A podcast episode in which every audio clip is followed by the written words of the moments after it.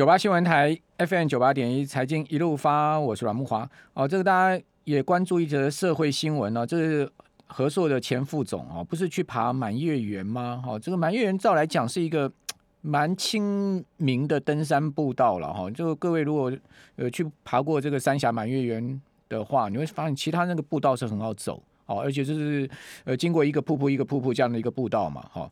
那因为我个人蛮喜欢爬山的哈。那我们看到这个新闻，当然第一个遗憾呢，因为呃，这个蔡副总哈，蔡副总裁哈，这个前和硕的资深副总哦，今天人已经找到了，但是已经是过世掉了哈。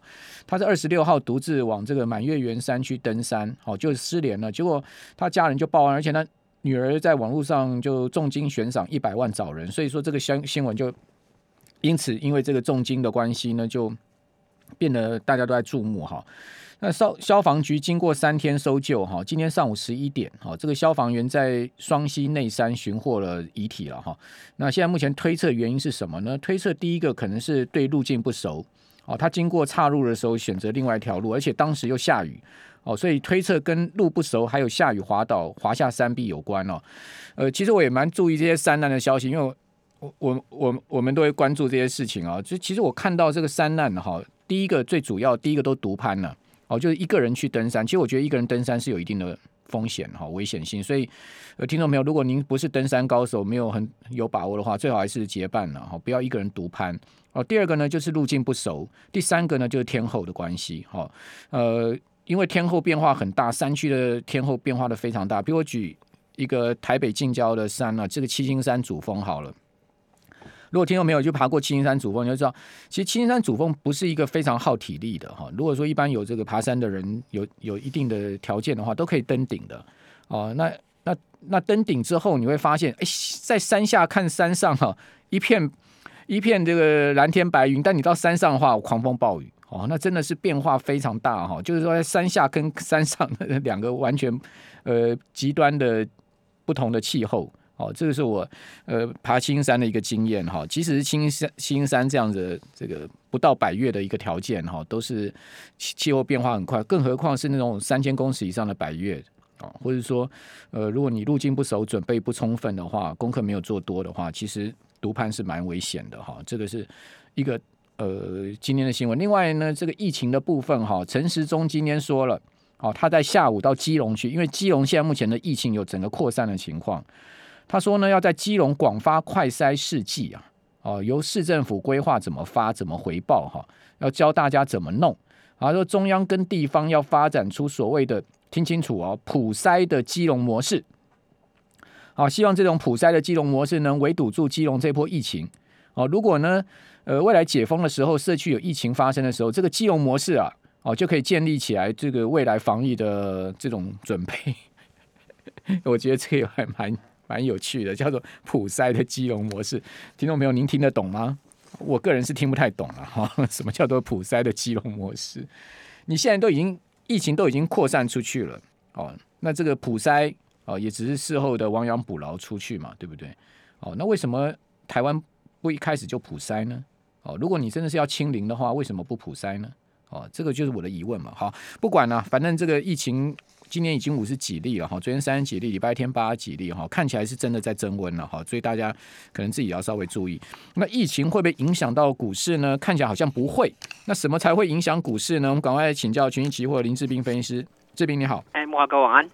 好，那今天是周三了，周全结算嘛，好、嗯，这个结算是一个拉高行情啊，好，拉了两百点上去。对。后面还会再继续拉吗？这一波反弹怎么会这么强劲呢？你们在业界看到底呃背后的动动力推力是什么？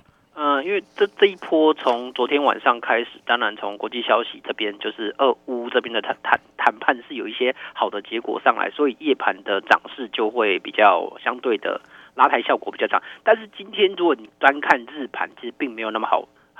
像昨天夜盘那么强势，昨天夜盘是一路的向上拉，所以整体涨幅就是昨天夜盘呈现的。今天是一个开高之后杀低，尾盘再拉上来，而且最后拉的时间点其实蛮诡异的，是十二点的时候拉抬的。嗯，因为并不像所谓的一般我们看周结算，要么就一大早就开始拉，要么就是一点之后才开始动作。他就在十二点这个时间做布局。当然，今天有很大的一个部分是因为台币汇价这边回来了。因为台币汇价因为。之前大家担心说，因为乌俄战争这边的延伸，可能台台湾这边的资金先撤撤掉一点点。那现在那边有点淡化掉了之后，就开始又把资金回来了，所以才会造成今天的整体延续的拉抬效应。那接下来大家要观察就是什么？观察的当然就是刚才莫哥提到一个点，就是疫情。那疫情如果假设接下来每一天都是在一百人以下，那整体市场上行情影响不大。因为大家还是会觉得那种清零的概念还是存在，但是如果某一天突然增加到一百人以上，你就会看到市场上的恐慌情绪又会拉升，因为会大家会想到那一次相对封城的那一次的时候，应该不会哦，只有假日会到一百人哦。对，假日就是那平日可能就不会喽。对对对对对，有有那种可能性，因为就是整个市场上在做一件事情，你知道吗？在做一件就是慢慢的让大家习惯这样的状态，而让整个市场、整个整个台湾有点恢复到。这样走向开放的感觉，要不然你如果一直要这个市场上维持清零的状态的话，那可能接下来会没完没了，因为才会一直封下去。那这种状态可能也不是就是恢复正常生活所必要的动作。对，那我觉得类似像这样，所以接下来你要注意的事项就是看到底会不会看到增加一百人这样的情形，这是第一个。第二个就是看台币汇价会不会再继续走升值。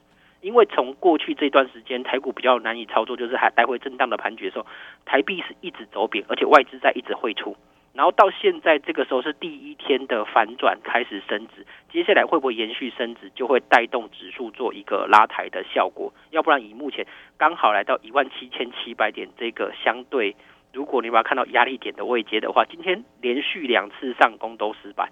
那在这个位阶，如果能够就是快速的突破的话，可能整个行情才会延续，要不然就会在这边因为整个廉价的这个效应开始出现了，廉价效应大家会相对的保守的话，就会让这个行情很温吞，就会变得比较没有那么好玩了。对啊，好，呃，我看到我们的听友在留言板上有留言哦，说没有必要再筛了啦哈，现在正好开始习惯跟病存病毒共处，疫苗接连打了这个三四剂啊，打好打满哈，呃。再看上海封城的状况哦，还不觉醒吗？我觉得这个听友的这个留言哦，我我觉得符合我的心声呢。其实你现在筛有什么用？对啊，对啊，其实没有。你筛筛出一堆人，那是怎样呢？你你你能封住这个病毒吗？因为筛就能封住吗？筛不是能封住病毒吗？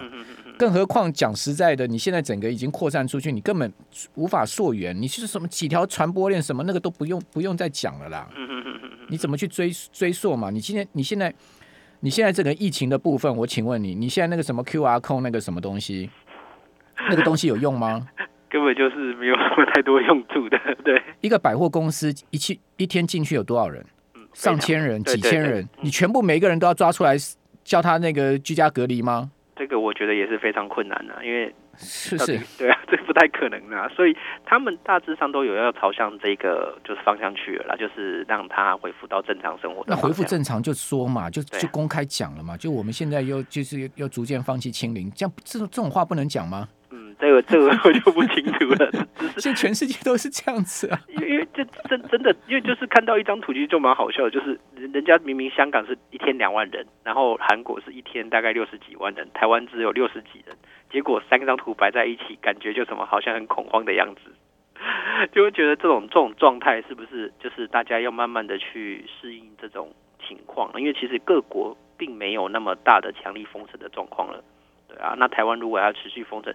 是不是接下来就会影响到这个整个商业活动的部分？因为毕竟台湾都还是一些比较属于浅碟型的市场，很多需要就是有些生意还不是毕竟要人人对人的一个沟交沟通交流。如果你一直让他没有办法去达到这个所谓商业行为的话，是不是长线来讲会受影响？